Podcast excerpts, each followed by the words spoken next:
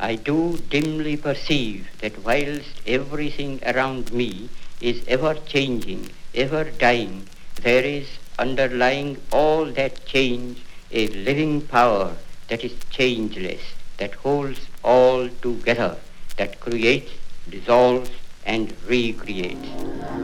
The people who are still alive when you die might hurt because you are gone. And that is okay. People love other people, and usually it hurts when people we love die. We even comfort ourselves with those stories that the dead person is not really dead. And that is okay too. But of course, everyone dies. And you will too. When you say, I want this, or I feel this, you are talking about yourself. You might think that yourself is different from the rest of the world, or you might think that you are just a little part of the world. But when you die, yourself dies, and so does your view of the world. So you won't have a world or yourself or any thoughts about either. You just won't exist. When you die, you won't sad anyone. You won't worry anyone. You won't care about anything or want anything. You won't be able to enjoy being dead, though, because you won't be anything, only dead. That is why you should love life.